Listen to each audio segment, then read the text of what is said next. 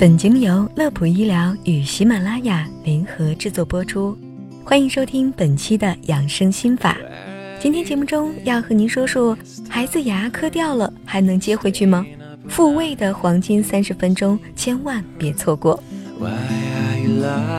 今天我们故事的主角是个小朋友，刚上小学的小明是班里出了名的调皮大王。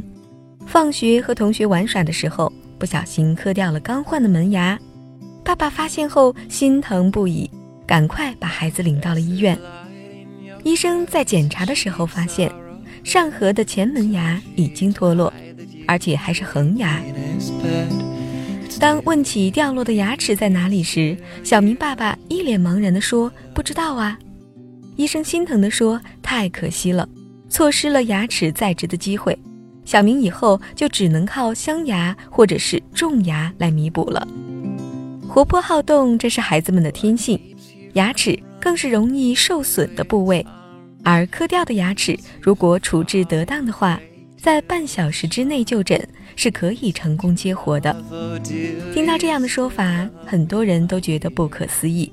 其实，儿童长出的恒牙属于年轻恒牙，牙根还没有发育完成。牙神经再生能力强，受伤后及时处理的话，复位效果非常好。但这并不意味着，如果发生碰撞后没有掉落的牙齿就是健康的，因为受到了外力冲击之后，牙髓发生病变的可能性非常大，不及时治疗，非常可能会产生脱落等严重的后果。这就提醒我们家长，孩子牙齿磕碰一定要当心。那么一旦小朋友把牙磕掉，应该怎么办呢？首先，一定是要抓紧时间前往医院就诊。大家要记住，三十分钟是将脱落牙复位的最佳时间。百分之九十的情况，完全脱位牙可避免牙根吸收。如果超过两个小时，脱落牙髓和牙周膜内细胞已经坏死，不可能期望牙周膜重建。复位后成活的可能性将大大下降，但是前往医院前，当务之急是找到磕掉的牙齿。手持牙冠，用流水冲洗牙齿表层的污渍。